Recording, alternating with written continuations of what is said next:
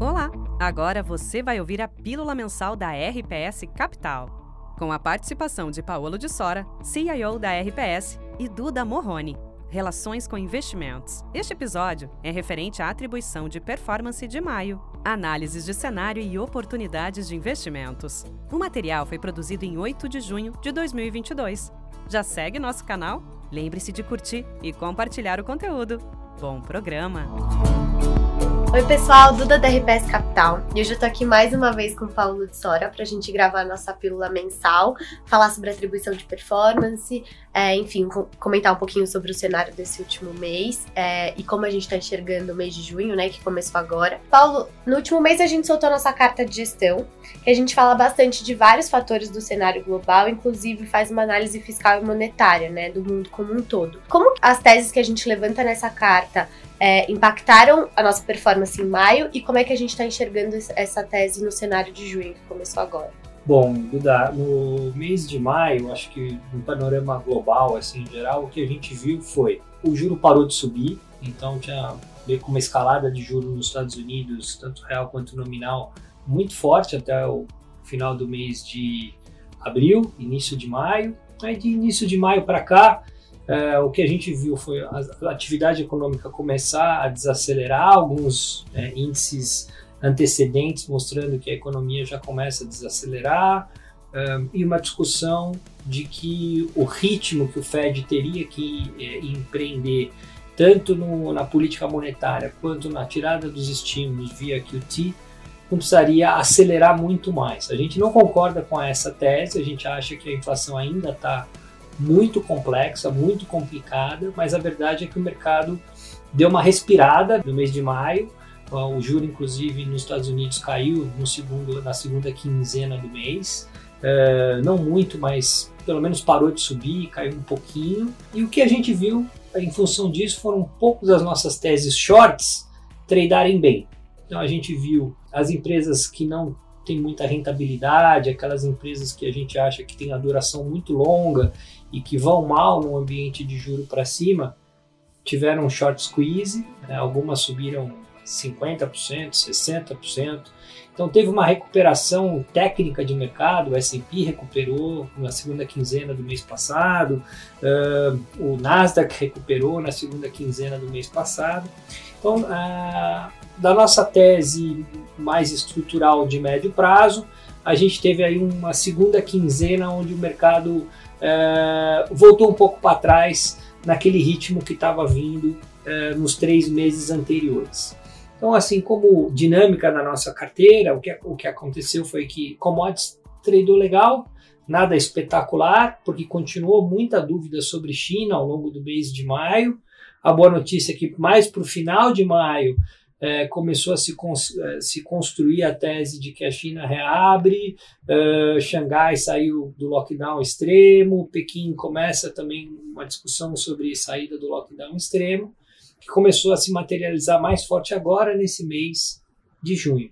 Da então, nossa ponta comprada, que era principalmente como a commodities, funcionou, mas não foi espetacular a coisa está acontecendo mais materialmente agora, nesse mês de junho, a cota dos nossos fundos está muito boa nesse mês de junho, onde de fato eu acho que caiu a ficha para o mercado dessa tese, eu vou ser um pouco mais otimista para a China, para commodities no, no, geral. Então a gente ganhou dinheiro com commodities, acabou perdendo dinheiro na ponta head, tanto do S&P, Nasdaq, as empresas non profitables, é, que faziam parte da nossa tese de proteção contra uma eventual desaceleração muito grande da economia, que a gente acha que é um, um risco assim do mundo entrar em recessão mais, mais aguda.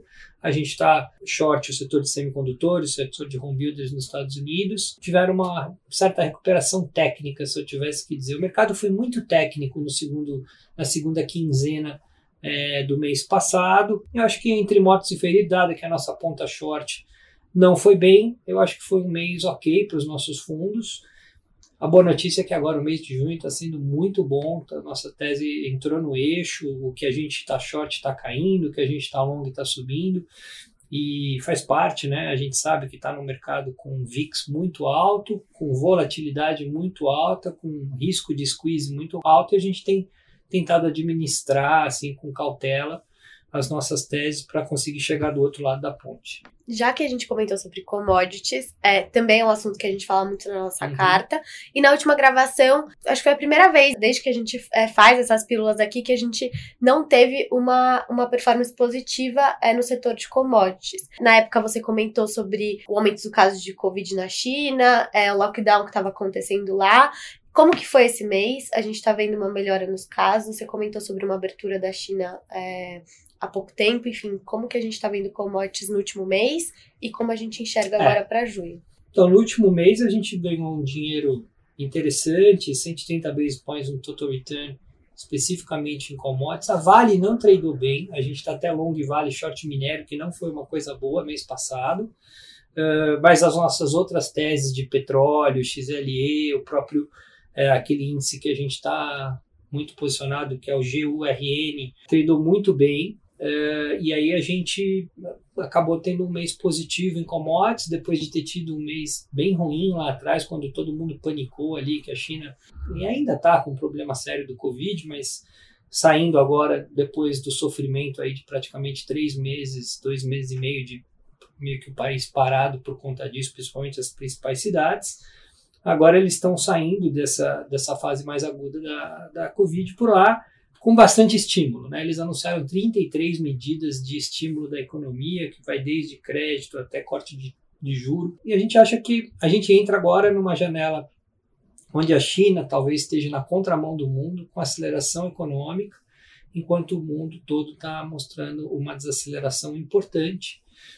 Eu acho que agora a gente entra nessa janela um pouco mais otimista para a nossa tese estrutural de commodities, onde a China começa a ajudar, além de todos os drivers estruturais de inflação alta, de falta de oferta, tudo que a gente já vem falando há tanto tempo. Então, obviamente que a China é muito importante para commodities no curto prazo e no longo prazo, mas no curto prazo esse sentimento de China tem que ajudar e agora a gente acha que entrou nessa janela mais positiva e até um comentário interessante eu tive conversando com outros gestores aqui no Brasil recentemente e parece que é um consenso de não ter commodities, principalmente Vale, dentro das carteiras. Eh, eu achei que o pessoal estava mais posicionado em, nessa tese de China, que é uma tese até de primeira derivada, vamos dizer assim.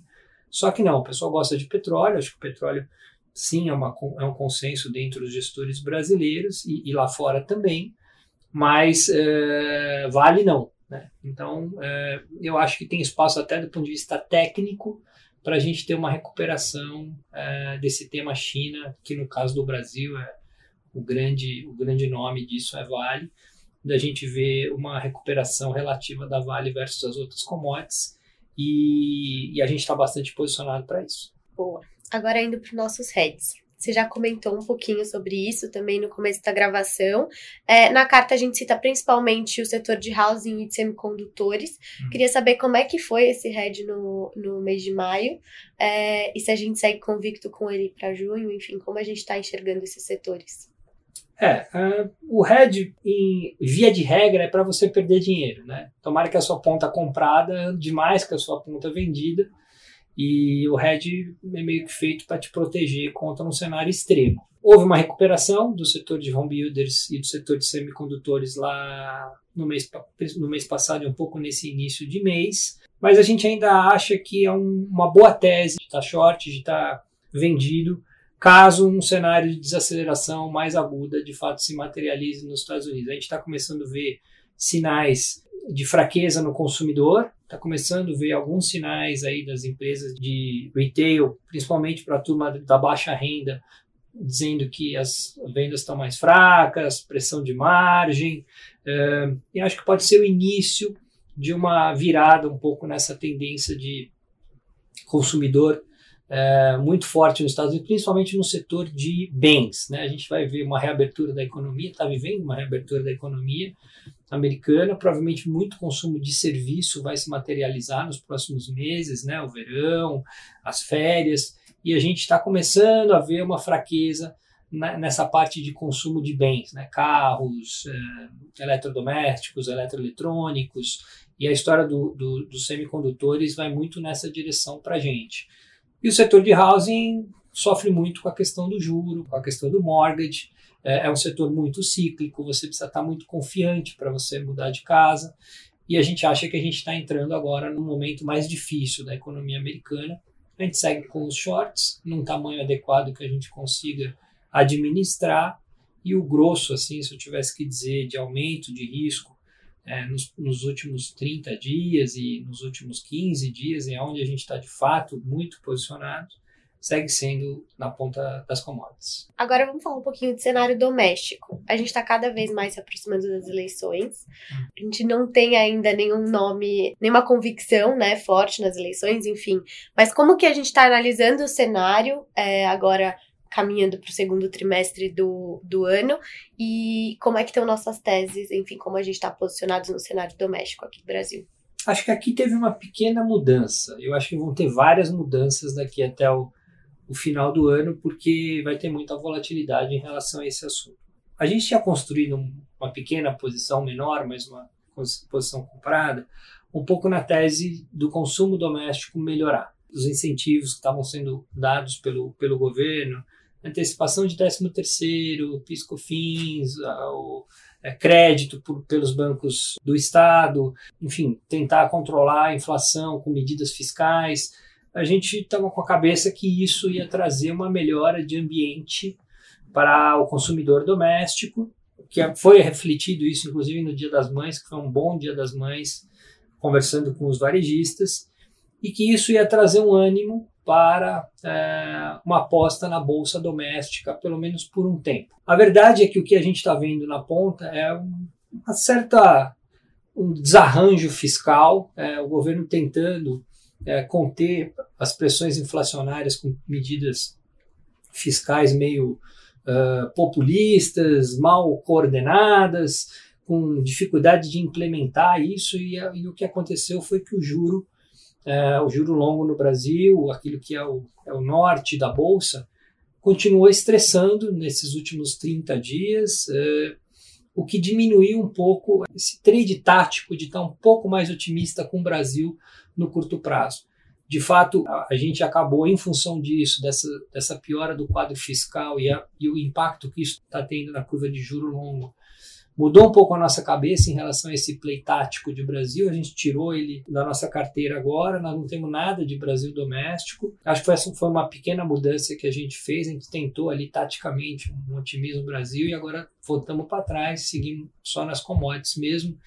E vamos ver os desdobramentos. De fato, era para o Bolsonaro estar tá ganhando terreno nesse momento agora, era a nossa tese, né? De que essas medidas, com apoio do Congresso, trariam uma melhora de sentimento para a população em relação à inflação, em relação ao consumo, em relação à renda, em relação à situação da economia, mas a verdade é que não, a inflação está muito pesada, né? o petróleo não para de subir. O que acontece é que o Lula está se mantendo ali muito firme na liderança, o Bolsonaro parou de crescer.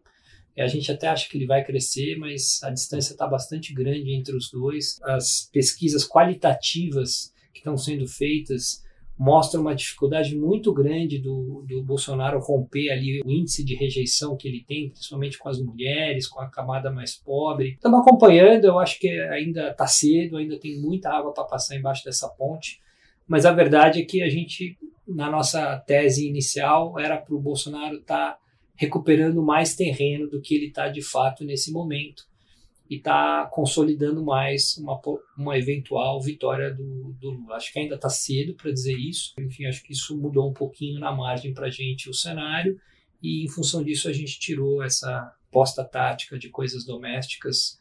É, temos ainda apostas relativas entre as empresas e um pouco do bottom-up, muito mais do que o top-down, mas é, a gente resolveu agora, de fato, se concentrar mais na nossa carteira das commodities, na carteira uh, de tomar juro lá fora, na carteira de fazer os hedges uh, nesses setores de longa duração nos Estados Unidos, na parte mais cíclica, home builders e semicondutores.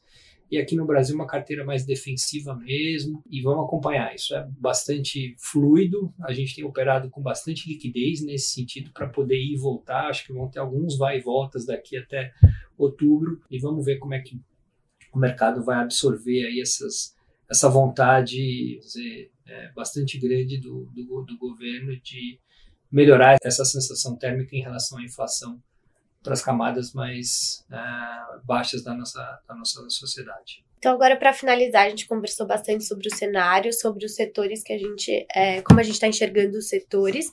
Queria que você passasse para a gente algumas posições é, que fazem parte da nossa carteira de junho, além de commodities, né, que a gente conversou, ou dentro do setor de commodities, é, que são nossas principais apostas para o mês que já começou.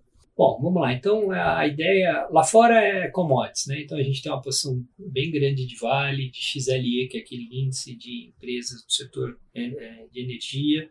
Uh, a gente tem um índice é, de commodities que a gente opera lá fora, que quase, por cento, 30, quase 30% da nossa carteira está nesse GURN, que é um índice de commodities bastante amplo, que a gente já vem operando há uns três meses e tem sido muito bom. Isso não mudou. Se fez alguma coisa foi incrementar um pouco de vale, nessa underperformance de vale do mês passado, com o minério tradando bem e com essa sensação de China reabrindo. De Brasil, a gente agora está com posições só relativas, não temos nada direcional de Brasil, com um perfil conservador. Então, no setor de defensivos domésticos, a gente segue com posição em açaí, a gente segue com posição em hipermarcas, Cosan, uma outra posição importante na casa, então uma carteira que tem baixo viés de cíclico doméstico. A gente tinha montado aquela carteirinha de cíclico doméstico que tinha Multiplan, tinha Renner, e a gente vendeu, não estamos mais posicionados. Em bancos a gente segue com uma posição em BTG Pactual, que é uma posição antiga da casa e a gente gosta bastante, com uma boa perspectiva de resultado do segundo trimestre, uh, se beneficiando relativamente desse ambiente de juro mais alto. A gente tem uma posição de Banco do Brasil que a gente diminuiu um pouquinho em função do barulho político e dessa maior probabilidade do Lula ganhar a eleição, é, ou pelo menos esse relativo que a gente esperava que o Bolsonaro estaria ganhando, ele não está ganhando, então a gente diminuiu um pouquinho, mas segue posicionado. A gente saiu de Petro no curto prazo para se posicionar lá fora no XLE e no doméstico a gente tem uma posição em petro recôncavo, mas no geral a gente não mudou muito. Seguimos também com uma posição na parte de cíclicos domésticos no grupo Soma, que é uma posição antiga da casa. Aquela carteirinha das empresas estatais, então a gente tem posição em Eletrobras, estamos com uma posição em Sabesp, um pouco da história da possibilidade de privatização eu tenho mexido pouco nesse sentido e acho que a ideia é essa mesmo, se concentrar assim em dois ou três importantes temas, estar tá com o olho na bola, acho que vai ter muita volatilidade, a gente precisa estar tá bem é, concentrado e na direção certa e acho que esse mês agora de junho está mostrando que a carteira está realmente na, na direção correta assim do cenário macro que a gente está vivendo. Tá ótimo. Obrigada, Paulo. Mês que vem a gente se encontra aqui de novo. Até mais. Até mais.